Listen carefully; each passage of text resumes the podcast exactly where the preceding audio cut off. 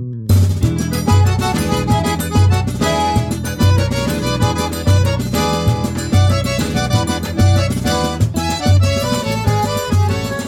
Bom dia, boa tarde, boa noite, boa alvorada, bom crepúsculo e boa madrugada para o ouvinte do Cuscuz com Política, seu podcast pernambucano que fala do que acontece nos bastidores do poder e também vem recheado de muita coisa boa.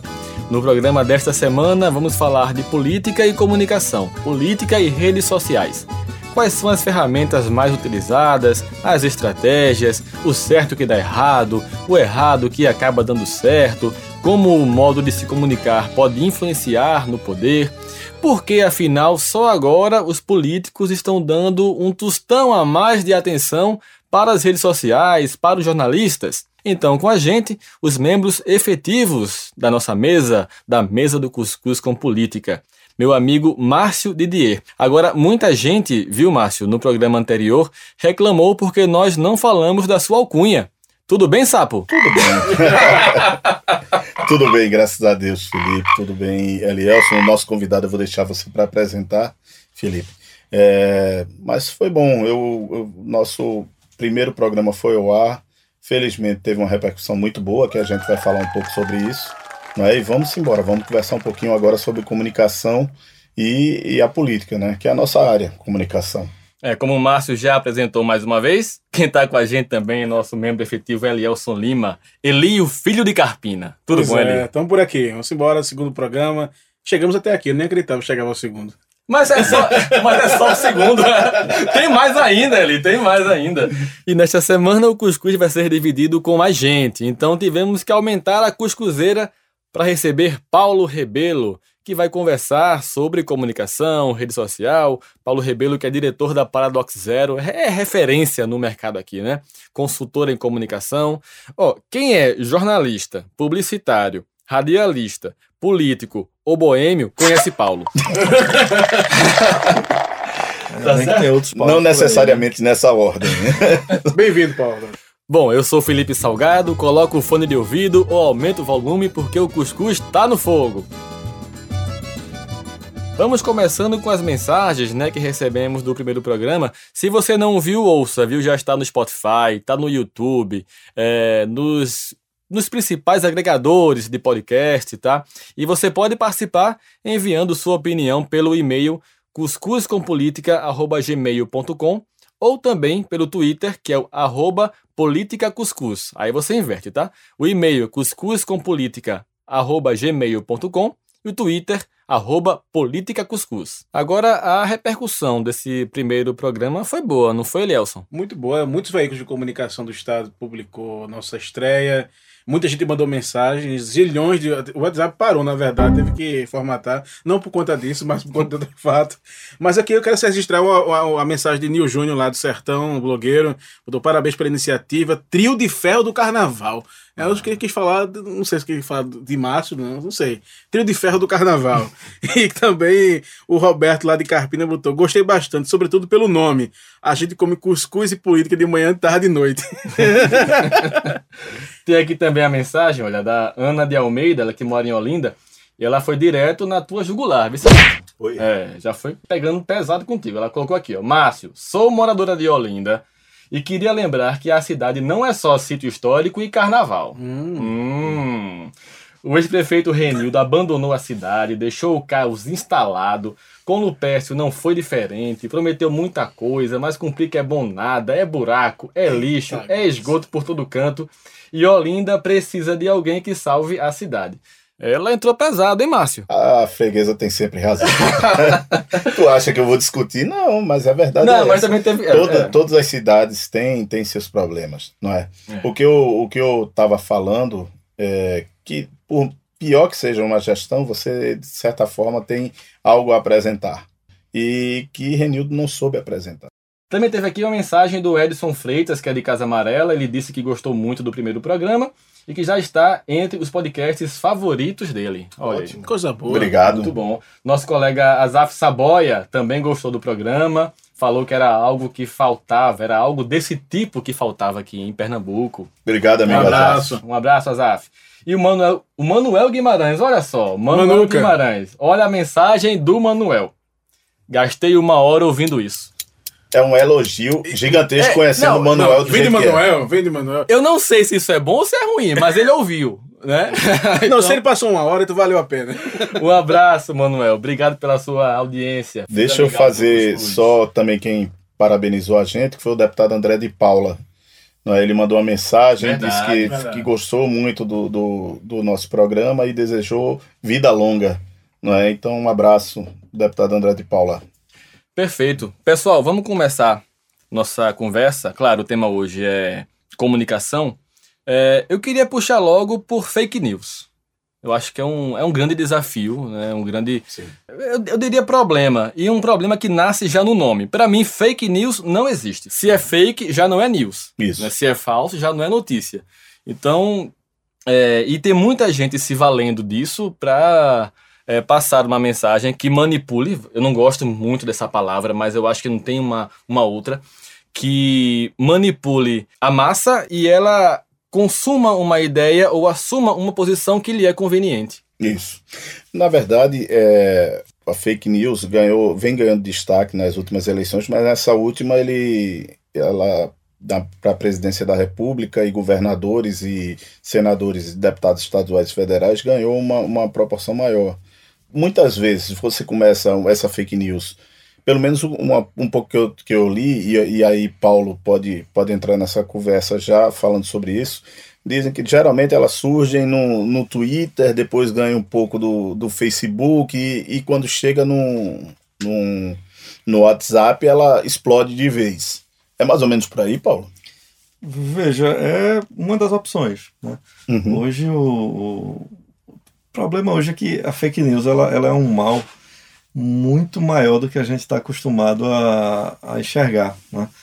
Porque quando a gente fala em campanha, é, campanha política tem um período regulamentar, digamos assim. Né? Começa a campanha, acabou a campanha. Mas hoje a fake news ela está em todo lugar, então ela está ela tá acabando permanente. a- é, ela tá acabando com a reputação de, de muitos profissionais e está atrapalhando a vida de muitas empresas também que não tem nada a ver com campanha política, né? É, agora sobre esse processo assim de onde começa, onde termina, é, hoje fake news é uma coisa é uma ação totalmente programável. Então ela começa exatamente onde a pessoa quer que ela comece, e ela vai terminar exatamente onde o autor quer que ela termine. Mas consegue é, medir onde, onde termina, porque onde começa tudo bem, você sabe a partida dela. Mas a partir daí você, você sabe onde vai, onde vai chegar. Olha, nem sempre a gente sabe a partida dela. Entendeu? Quem, o, o, o autor da fake news ou a empresa que estiver promovendo fake news, se ela souber fazer, você não vai descobrir nunca de onde vem. Você só vai, quando você vê, ela já vai estar espalhada e já vai estar em, em grupos de WhatsApp, mas onde começou, muitas vezes é, é impossível se identificar. Né? E hoje o maior, é, a maior propagação hoje de fake news ela é muito facilitada pelo Facebook. né? É- é- Essa é uma discussão global que está tendo e o próprio governo americano está batendo muito no Facebook porque é, já nos últimos dois anos principalmente e já, já existe um posicionamento oficial do Facebook do próprio Mark Zuckerberg é, que diz com todas as letras ó é, fake news faz parte do processo é da internet. A gente não vai mudar a nossa política de nem a política de transparência nem a política de publicidade por causa de fake news e muito menos por causa de campanha política Porque no caso do Facebook você pode patrocinar e aí você consegue de, de outras formas, ou não. Sim, Você- e aí você. e- Hoje, pelo Facebook, veja, vamos, vamos lembrar o seguinte: o Facebook hoje ele é dono do Instagram Do e ele é WhatsApp, dono do né? WhatsApp. Isso. Tá? É, além do Messenger, Uhum. né, que muita gente ainda usa, usa bastante o Messenger.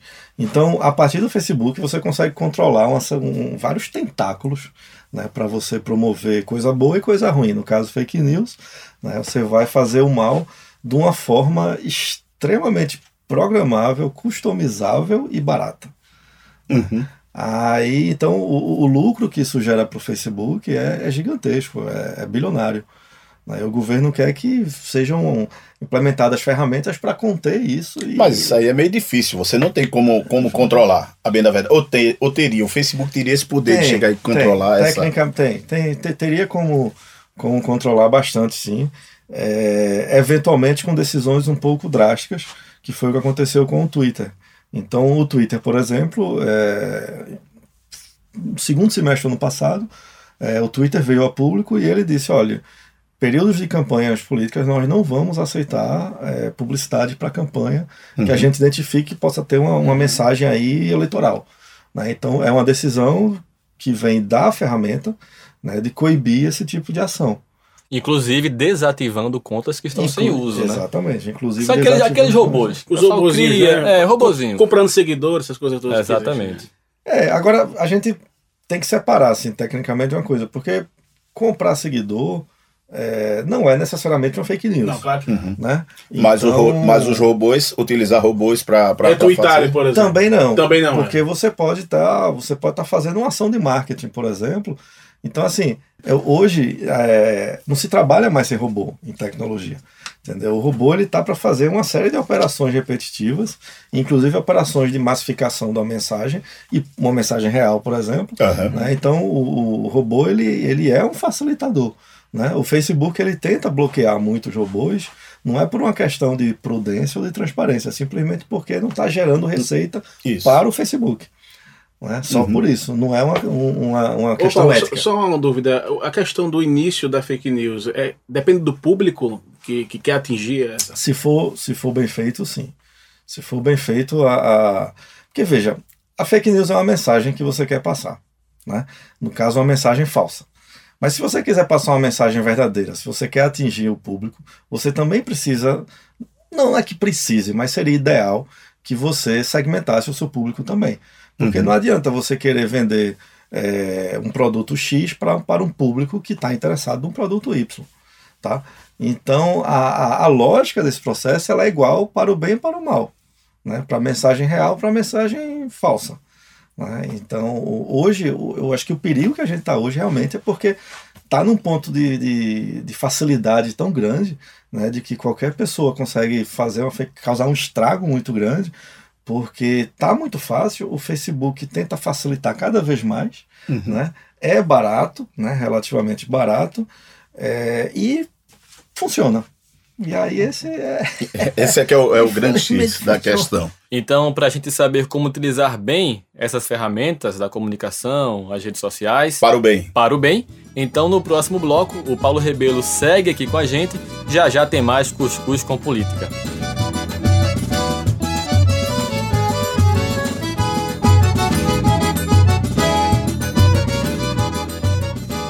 Voltando agora com o segundo bloco do Cuscuz com Política e a pergunta é a seguinte: dá para se eleger sem fazer uso de rede social? E aí? Especialista. Márcio, né? Eli, Rebelo. Vamos embora. Não, não, não é aquela, aquela campanha romântica de, de antigamente. Claro que você tem alguns nichos que você vai conseguir fazer. Mas é, você, um mínimo de auxílio de, de redes sociais você vai precisar, pelo menos essa, essa minha visão. Porque é o jeito mais fácil, rápido e barato de você chegar a passar a sua mensagem. Né? Como o Rebelo disse bem no, no, no primeiro bloco, tanto para o bem uhum. como para o mal. Então, é, dá, dá, mas o romantismo da política já não existe mais, né? Não existe. É, eu acho que ainda existem nichos né, bem restritos. Eu, é. acho, eu acho que, minha, na minha opinião, depende do candidato e do público que aquele candidato quer atingir. Por exemplo, um, eu pegar aí Vou trazer. Imagina o doutor Arraes candidato agora, vivo, né? Doutor Arraes, vou dizendo ele porque já está falecido, ninguém vai dizer que é candidato. E botar o doutor Arraes no Facebook poderia ficar um pouco esdrúxulo, né? assim. Eu, eu penso que depende do perfil do candidato e de que forma o candidato vai chegar a, até a população.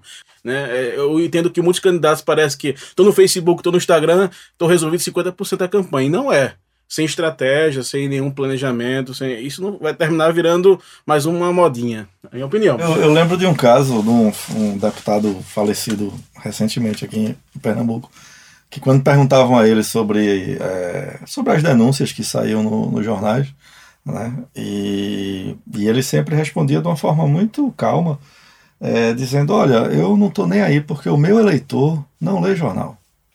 Exatamente. Né? Eu isso. acho que isso era um, uma assertiva é, correta do ponto de vista factual, talvez. Né? Agora, isso não pode ser aplicado diretamente para redes sociais. Isso. Porque o, o eleitor ele não está lendo jornal, talvez, mas ele tá plugado lá na tela, na frente da tela do celular dele o tempo todo, e ele tá consumindo Instagram, e tá consumindo Facebook, Twitter. É claro que tá consumindo muita besteira também, Claro. mas em algum momento chega, é, vai chegar a mensagem política, né? E aí, é, e aí é onde vem a estratégia de campanha e da comunicação política na campanha também, que é isso. É, essa mensagem que vai chegar para ele, ela pode ser direcionada para ele ou não, né? Uhum. Então, respondendo a pergunta inicial, eu acho que sim, ainda é possível você fazer uma campanha sem redes sociais. É, não é à toa que tem muito candidato no Brasil todo fazendo campanha sem redes sociais. Agora, é muito mais difícil e você está perdendo um, um- um leque de oportunidades que pode ser transformado em eleitores enorme. Né? Porque o, o Brasil está na rede social. Então, será que com o tempo teremos uma reviravolta no modo de fazer política, no modo de fazer as campanhas, no modo de governar? Aquela forma mais antiga de se atuar na comunicação vai mesmo morrer? Olha, é, eu sou péssimo em, em prever futuros, em prever futuros cenários. Eu me atenho mais ao que está acontecendo. Mas em Mas tecnologia que- tem muito isso, os futuristas, né? É, os futuristas. É, é, eu- agora eu acho, que, Futurólogos, né? é, eu acho que sobre isso aí, é, eu lembrei agora recentemente de uma, de uma entrevista, e aí me perguntaram algo parecido, que era o seguinte: olha, os, deputados, os parlamentares mais novos, né? O pessoal que entrou agora nessa renovação que a gente teve nas últimas campanhas, é, eles estão usando as redes sociais de uma forma mais eficaz, eles estão se comunicando melhor, e assim, a tendência natural é a gente achar que porque o parlamentar é mais novo, né, Isso. que ele vai abraçar isso aí, mas assim, quando a sempre, gente vai analisar, exatamente, quando a gente vai analisar, você vê que ó, no- a, a, a geração não tem nada a ver com isso aí. Né? Às vezes é muito pelo contrário. Hoje a gente tem deputados aqui no estado e no resto do Brasil todo que são muito novos, são inclusive hum, ou marinheiros de primeira viagem ou simplesmente são novos mesmo, mas que eles replicam a mesma forma de fazer política de gerações e gerações Aham. entendeu? E isso se reflete também nas redes sociais. Então você vê o cara super, que aparentemente é super descolado, o cara super moderno, mas ele tá lá, continua, é um mandato praticamente zero transparência, não há, não há uma comunicação com o eleitorado, não há um diálogo, ninguém consegue saber o que é que ele está fazendo de fato no, Uhum. no mandato, né? Então, eu acho que uma segunda, uma segunda visão, uma, uma segunda visão sobre essa questão do voto na campanha, é, e que muitos políticos estão comendo mosca, por assim dizer, é a questão que a gente bate muito lá na agência, que é a credibilidade do mandato. Uhum. né? Você pode fazer uma campanha sem redes sociais? Pode. Agora, existe uma diferença enorme entre você fazer uma campanha com credibilidade e sem credibilidade. né? E essa credibilidade você vai consumir, você vai usufruir disso aí depois que você está eleito. E isso as redes sociais hoje não tem concorrência. Hoje você não tem nenhuma outra ferramenta disponível no mundo para você ter uma comunicação eficaz com o seu eleitorado durante todo o mandato, não só durante a campanha. Não, é, é, eu, eu queria pedir para falar aqui, Paulo, porque justamente nessa questão do, de credibilidade, você prestar conta do seu mandato, é, eu você acompanhando, quando tem uma votação importante em Brasília, você está acompanhando pela televisão, se você está lá em Brasília, sei que você vai muito lá à, à capital federal, você vê na hora que está numa votação, num debate gigantesco, está todo mundo lá, os deputados, tudo com um telefonezinho virado para a cara, fazendo live, São os fazendo. deputados youtubers, né, que chamam. Isso, Fazendo foto do voto, né? isso, exatamente. Esse, esse tipo não é, uma, não é uma coisa muito positiva ou funciona? É, porque aí fala dessa questão de prestar contas, isso aí não está prestando nada, só está sendo um popstar, digamos assim. É, essa é uma discussão bem nova, é uma discussão bem recente e, e- Uhum. e que sempre pega, é, às vezes, o candidato com a assessoria e às vezes a agência que está, né? Tipo, ó, o que é que você é? Você é um candidato ou você é um youtuber? né? Uhum. Você é um parlamentar ou você é um influenciador digital? Né? Então, é, eu não tenho uma resposta fixa para todos os casos. Eu acho que o grande trabalho da, da estratégia e da comunicação na campanha é você avaliar né, o- perfis do candidato e também perfis do eleitorado, do público dele. Porque também não adianta você pegar. Tem gente que é, é uma questão da aptidão, tem gente que não vai conseguir fazer uma live, não vai se sentir à vontade, uhum. né? não vai ter aquela desenvoltura né? de estar tá lá e fazendo uma live e vai terminar virando uma coisa. É, não vai ser fake news, mas vai ser fake. Uhum. vai ser, vai ser uma no, coisa no, muito no... fake. E hoje a gente vê muito isso. Né? Essa Engessado, forçação, né? forçação de barra. É, né? Você vê muito essa forçação de barra. Né? É, aí o que é que deve ser feito? Bom, o que deve ser feito é avaliar os resultados. Né? Uhum. Toda, toda ação em comunicação e principalmente quando envolve tecnologia, hoje você tem meios de avaliar esses resultados. São as métricas que a gente chama. Eu só queria é, corroborar com a, é, a, pergunta de Felipe, que eu vi aqui a pesquisa da, da Senado, da Agência Senado, que 45% da população diz que se, se influenciada no voto pelas redes sociais. Então, praticamente metade da população brasileira dizendo que tem as redes sociais como parâmetro, né? E nem sempre esse parâmetro é interessante. E uma, uma coisa meio maluca que eu vejo nessa Coisa que, teoricamente, quando você está fazendo uma live, uma coisa, você está falando para o seu público, você está falando para a sua bolha, uhum. você, tá, você não está expandindo. Isso pode se terminar sendo prejudicial, porque você não está ampliando o seu, o seu horizonte de, de, de eleitores? Ou não, Paulo? Pode ser prejudicial em termos de voto, sim. Uhum. Né? É, falar para sua própria bolha é ótimo porque você está reforçando. Você né? só tá... é, é uma fidelização do cliente, por assim dizer. né? Agora, em termos de campanha eleitoral, em termos de voto, não. Porque aí, em termos de voto, é, assim, não, vamos, não adianta a gente ser é, pauliana nessa história. Tem que ter voto. Se não tiver voto, uhum. não adianta. Uhum. Então, em termos de voto, a gente precisa sim aumentar exponencialmente o alcance de público. Tem que chegar tem que furar a bolha. Tem que chegar a públicos que hoje não conhecem. Sair do quadrado mesmo, né? Exato.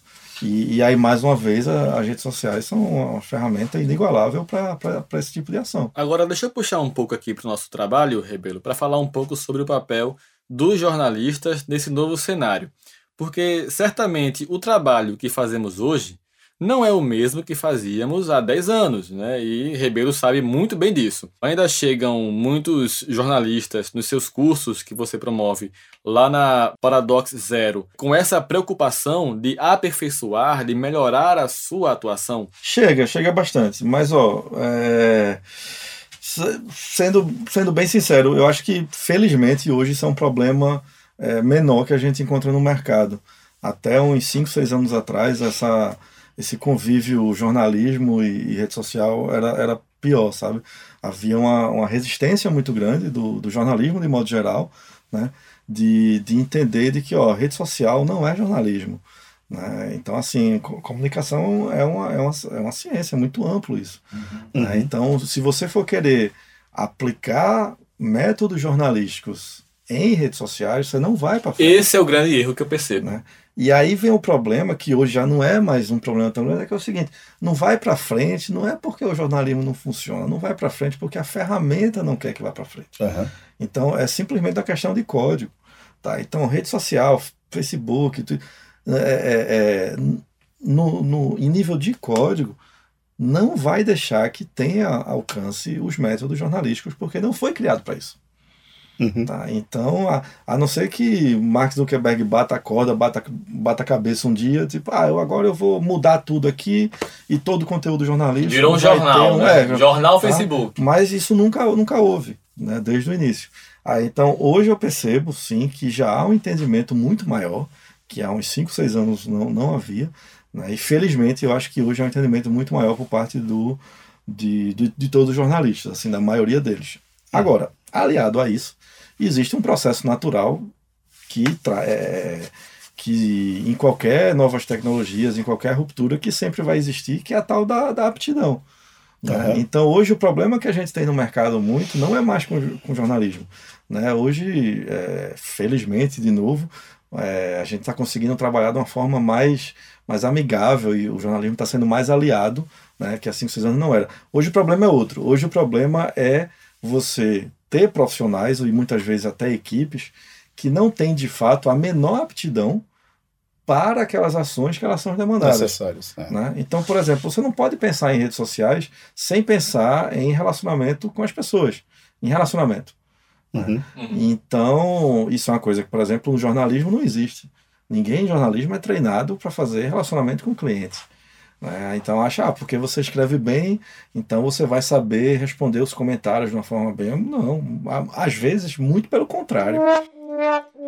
Às vezes complica mais do que ajuda. Às vezes complica É. mais do que Quanto ajuda. mais informal, né? até melhor. É, então hoje o grande desafio da gente no, no mercado e que a gente tem na agência lá que chega muito é, é justamente isso, é você identificar as aptidões, né? E, e tem que ter uma certa frieza de que ver, cara, você realmente não vai conseguir fazer isso. Vamos ver o que é que você é bom e vamos. Você é bom em, em- em produzir conteúdo, em fazer texto, vamos produzir conteúdo. Agora, planejamento é outra história. Atendimento a cliente, no caso, responder comentários, responder as mensagens, criar oportunidades de engajamento, por exemplo, né, são, são outras aptidões que Uhum. elas podem ser desenvolvidas, sem dúvida, e muitas vezes você já tem e nem sabe, né? Mas às vezes não tem mesmo. Né? Eu É. acho que é, na- nos anos 90 essa discussão era com assessoria de imprensa, por exemplo. Né? Tipo, ah, você tem um excelente repórter, mas quando você coloca o cara para fazer uma assessoria de imprensa é um desastre. É. E aí você, muita gente até questiona a- a- o conhecimento do profissional, às vezes questiona a competência dele, Fio, né? né? Uhum. Porque ele não sabia fazer uma assessoria de imprensa. Como assim? Eu era um excelente repórter e tal, mas são Tava no lugar errado, fazendo a coisa errada. Eu queria fazer só uma última pergunta, mas a Certo. gente vai pro bloco agora. Aí na volta, para encerrar esse assunto, eu só queria fazer um. Mas vamos para o último bloco. Segura aí, Márcio. Já já vamos para um break aqui do Cuscuz com Política e voltamos daqui a pouquinho.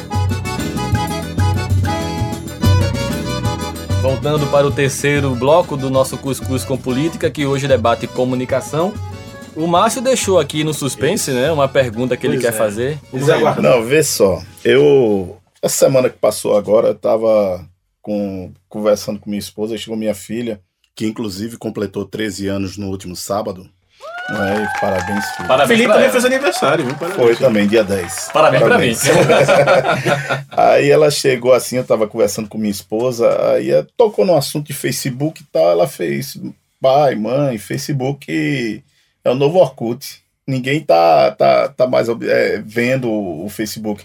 E, coincidentemente, eu tive acesso a algumas pesquisas e, e tudo mais, de é, pesquisas é, internas de, de, de candidatos e tudo. E eu vejo que o, o Facebook, após a televisão, que a televisão não chega em todos os lugares, em campanha, evidentemente, é o veículo mais utilizado pelas pessoas.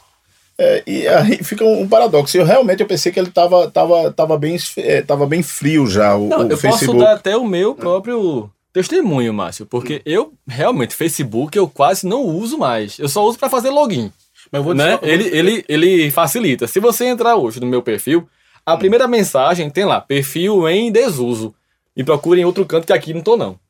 Mas eu vou dizer pelo blog, né? Eu, 90% dos meus acessos ainda é pelo Facebook. É. incrível É, agora- isso. É Então, eu meio acho, eu acho que eu maluca, saí na hora errada, né? O povo ainda tá no Facebook, eu saí antes, né? Tá vendo? é uma, é uma, ainda é um, um- um grande, grande meio, é, Paulo, para numa, numa campanha, é isso? É, é enorme. Hum? É enorme. Eu vou ter que voltar. Inclusive pro podcast. Ó, desde a campanha de 2014 que a gente escuta que o Facebook vai acabar. Hum. Pra, e assim, só faz crescer em termos absolutos, tá? em termos de, de números. Agora, o que acontece hoje é o seguinte, é, que é o que a sua filha falou, de fato há uma orcutização né, do, Do do Facebook. Facebook. Então, em determinadas bolhas, e com jornalistas está ocorrendo muito isso, é, em determinadas bolhas as pessoas estão deixando de usar o Facebook de fato. Né? Só que são micro bolhas e Dentro do universo. dentro de um universo gigante. Né? E aí, às vezes, você lê algumas, algumas matérias ou pesquisas e diz, ah, o Facebook está perdendo usuário e tal. Sim, o Facebook está perdendo usuário, só que para cada usuário que ele perde, entram mais seis. Uhum. Entendeu? Então é uma pessoa que sai, que cansou, está enjoada do Facebook, e mais seis que estão conhecendo o Facebook agora. Eu tô ganhando cinco, né? né? Então É. são cinco consumidores e cinco eleitores que estão entrando. né? Então hoje não existe ferramenta para a política, se você pensar em debate político, não existe hoje nenhuma outra ferramenta melhor do que o Facebook para debate político. Tá? Você não vai ver isso no Instagram, as pessoas debatendo política no Instagram. Uhum. Tá? Elas vão estar tá debatendo lá no Facebook, nas fanpages, elas vão estar tá debatendo nos grupos do Facebook. De um ano para cá, o Facebook está investindo milhões e milhões para divulgar os grupos de, de Facebook. Isso. Tá? E para finalizar esse assunto, assim, acho que o mais importante de tudo, de novo, são as métricas. É você avaliar o que está ocorrendo. Né? Porque, eventualmente, você pode ter a sua bolha, por exemplo, está fora. Mas isso tem que ser medido. A gente fica muito, e eu acho que isso é uma herança do jornalismo, é, é, para gente que está mais tempo aí na, na, na, praça, é uma herança muito forte do jornalismo essa, essa, esse comportamento da percepção, né? da gente perceber algumas coisas que estão acontecendo, mas geralmente é uma percepção enviesada pela nossa própria bolha né, uhum. né, e achar que isso pode ser replicado para o resto da população. Né, e não é. Você só vai saber isso quando você for de fato no, nos dados. E aí o que, que, os dados são esses? Qual é o público que está utilizando? Onde é que eles estão? E hoje, os dados são frios, né? Então os, ele... os dados são frios, os, é. os dados são, são objetivos. Né? E hoje você consegue fazer uma estratégia é, metrificando por bairro. Entendeu? É um negócio que, na, em 2014, por exemplo, quando o pessoal dizia ah, o Facebook vai acabar, não sei o quê, foi justamente em 2014 que o Facebook começou a liberar aos poucos, aqui no Brasil, a segmentação por bairro. Uhum. Né, que nos Estados Unidos já rolava, aqui ainda não. Aqui você segmentava por cidade. Né? A partir de 2014, em algumas contas, contas de agência geralmente, você chegava, não, eu quero fazer uma ação só no bairro do Ibura, só no bairro de Casa Forte.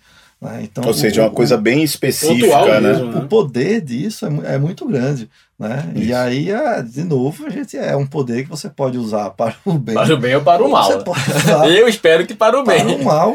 E aí, em cima de tudo isso, está o Facebook, né? Lavando, né? É, lavando as mãos e dizendo, ó, a ferramenta está aí, o poder de vocês. E eu quero é dinheiro, né? A ferramenta está aí, o poder de vocês. Se estão usando para o mal, não é nossa responsabilidade. Hum. A gente não vai mudar isso, né? E, enquanto que outras ferramentas de A métrica mudaram. do Facebook é outra, né? Ah. A, a, métrica do lucro e tudo mais, né? Então, a métrica dele é essa. É, eu, não, não acho que isso seja necessariamente ruim é, ou bom. Não, mas, claro, é, mas é a métrica dele. Mas é, é uma discussão interessantíssima, assim, que que dá pano para manga aí. Dá muito pano para manga, mas infelizmente nosso bloco está chegando ao fim. Né? A gente vai entrar agora com. Temos ainda os causos da política, tem nossas dicas culturais, mas já quero já agradecer ao Paulo Rebelo pela participação. Ele vai dar dica cultural, não? Vai, né? né boa, Rebelo? Tá boa, né? Dá uma dica Tem que comer o cuscuz todo, Rebelo. Vamos agora com o nosso bloco dos causos da política.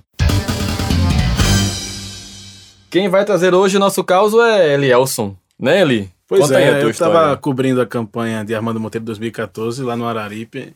É, que foi Armando contra contra Paulo. Paulo Câmara. A primeira campanha, a eleição de Paulo, na verdade.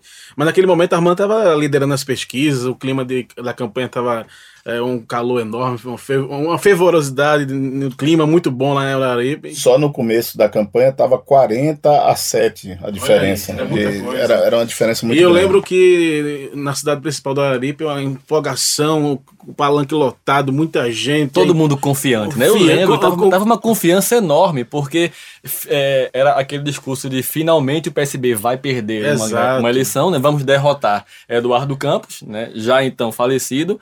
Então, tava todo mundo agora empolgadíssimo, era a grande chance, a chance de Armando, Monteiro né? Neto. E aí a imprensa estava bem pertinho do palanque assim, aquele tava um calor, foi até pela manhã esse evento. Nossa, pela ah, manhã no Araripe. No Araripe, é. Nossa Aquele frio maravilhoso. Senhora. E aí Quase a Suíça. Eu, eu lembro que, que um, um, um líder político lá pegou o microfone e fez: "Quero saudar o saudoso Armando Monteiro. que vai ganhar essas eleições. A Amanda olhou pra imprensa assim, acabei de morrer. tava prevendo, né? Talvez tava prevendo. Prevendo a eleição, né? Um abraço, um abraço Amanda Monteiro, grande senador. Imagina a reação. Ele olhou pra ele e fez assim, acabei ah, de morrer, aquele vozeirão que ele tem. Nesse clima aqui, agora vamos falar das nossas dicas culturais da semana. Bom, eu quero começar já é, indicando aqui um documentário. É bem interessante, é um documentário que ele estava na Netflix até um dia desses, mas saiu já de catálogo, mas é bem fácil de você encontrar pelo YouTube, por exemplo, tão popular que ele é. O nome é The Propaganda Game. É, é um documentário que fala sobre como o governo norte-coreano é, ele utiliza dos meios oficiais de comunicação e da propaganda ideológica, né, já que é um tema que está bem em voga hoje, para controlar a sua população. Né, ele controla toda a população do país pela TV estatal, pela, pela única rádio estatal da Coreia do Norte, né? E, e conseguiu até atrair pessoas de outros países, né? Tem um caso bem interessante de um espanhol que se interessou. Eu não vou contar aqui esse documentário, spoiler, né? eu pensei que você ia Não vou contar. soltar Eu pensei que ia spoiler. narrar todo o documentário. Fica aí então a dica de propaganda game, fácil de você encontrar no, no YouTube. A direção é de Álvaro Longoria. Essa é a dica. Pronto. Eu vou também o documentário e também um documentário que é do Netflix, que tá no Netflix. Netflix, inclusive, que teve 20 indicações para o Oscar, né? É isso que eu Mostra falar. O, o, o crescimento da plataforma, não é? E o, e o título eu acho maravilhoso, né? Estou me guardando para quando o carnaval chegar, Eita, muito bom. não é? É olha aí o frevo, é, olha o é, frevinho. é o, na verdade, o- é sobre a cidade de Toritama. Toritama é uma das maiores produtoras de, vi- de, de Jeans. Do, do país, né? Mais de 20 milhões de jeans produzidos por ano lá. E que toda a cidade vive, é, respira a, a produção dos jeans. E que na semana de carnaval eles fazem de um tudo para ir para as praias, para se divertir. É quando a cidade fica vira uma cidade fantasma. Não é? Então tem gente que vende geladeira, gente que vende fogão, gente de um tudo para poder passar o carnaval na praia. Então eu acho que, é, que vale a pena, é uma, uma boa dica para isso. Vamos ouvir o Rebelo, a dica cultural dele aí? É, eu não sei bem se é uma dica cultural, mas eu vou puxar a sardinha pro lado da tecnologia e recomendar o Código Bill Gates, está no Netflix. É, é, um, é um mini documentário, são três, Eu assisti, muito bom. Pronto, três episódios que são é, é sensacional. Assim, o- você entende como é que funciona a cabeça daquele cara, realmente é quase alienígena. assim. é mais ou menos assim. É, Só saiu o documentário hoje. Eu aqui, vou, né? eu vou aproveitar a deixa de Márcio, e- de Márcio e vou indicar a- é, uma música de Silvério Pessoa com Spock atrás do trio elétrico para esse clima de carnaval. Vamos aguardar o carnaval. Pra terminar já e um abraço clima. ao pessoal de, de Santa Cruz por esse clima carnavalesco. E o Cuscuz com Política é um programa independente gravado nos estúdios Musac, no Recife. Desde já, nosso abraço a Marcelo Soares e equipe. Produção e apresentação comigo, Felipe Salgado, Márcio Didier e Elielson Lima. Operação e edição de áudio de João Figueroa. Até semana que vem e você fica agora com a música Atrás do Trio Elétrico, de Silvério Pessoa e Spock.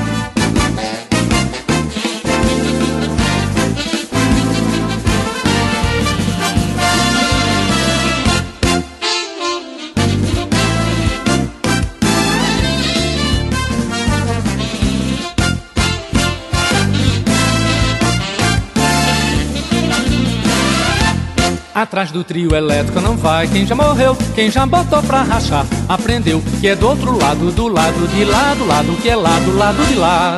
Atrás do trio elétrico não vai quem já morreu, quem já botou pra rachar, aprendeu que é do outro lado, do lado de lá, do lado que é lá, do lado de lá. O sol é seu, o som é meu, quero morrer, quero morrer já. O som é seu, o sol é meu, quero viver, quero viver lá. Nem quero saber se o diabo nasceu foi na Bahia, foi na Bahia. O trio elétrico só rompeu no meio dia, no meio dia. Atrás do trio elétrico não vai quem já morreu, quem já botou pra rachar, aprendeu que é do outro lado, do lado de lá, do lado que é lá, do lado de lá. Atrás do trio elétrico não vai quem já morreu, quem já botou pra rachar, aprendeu que é do outro lado, do lado de lá, do lado que é lá, do lado de lá. O sol é seu, o som é meu, quero morrer, quero morrer já. O som é seu, o sol é meu, quero viver, quero viver lá. Nem quero saber se o diabo nasceu foi na Bahia, foi na Bahia. O trio elétrico só rompeu no meio-dia, no meio-dia.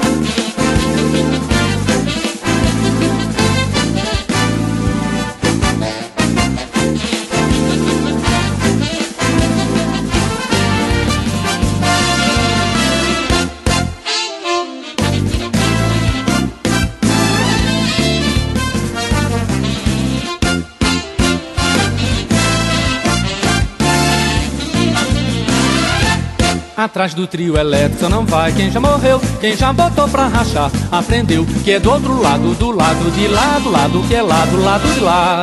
Atrás do trio elétrico não vai quem já morreu, quem já botou pra rachar, aprendeu que é do outro lado, do lado de lá, do lado que é lá, do lado de lá. O sol é seu, o som é meu, quero morrer, quero morrer já. O som é seu, o sol é meu, quero viver, quero viver lá. Nem quero saber se o diabo nasceu na Bahia, foi na Bahia. O trio elétrico só rompeu meio dia, no meio dia. Atrás do trio elétrico não vai quem já morreu, quem já botou pra rachar, aprendeu que é do outro lado, do lado de lá, do lado que é lá, do lado de lá. Atrás do trio elétrico não vai quem já morreu, quem já botou pra rachar, aprendeu que é do outro lado, do lado de lá, do lado que é lá, do lado de lá. O sol é seu, o som é meu, quero morrer, quero morrer já. O som é seu, o sol é meu, quero viver, quero viver lá. Nem quero saber se o diabo nasceu foi na Bahia, foi na Bahia. O trio só rompeu meio dia, meio dia. O trio só rompeu dia, meio dia.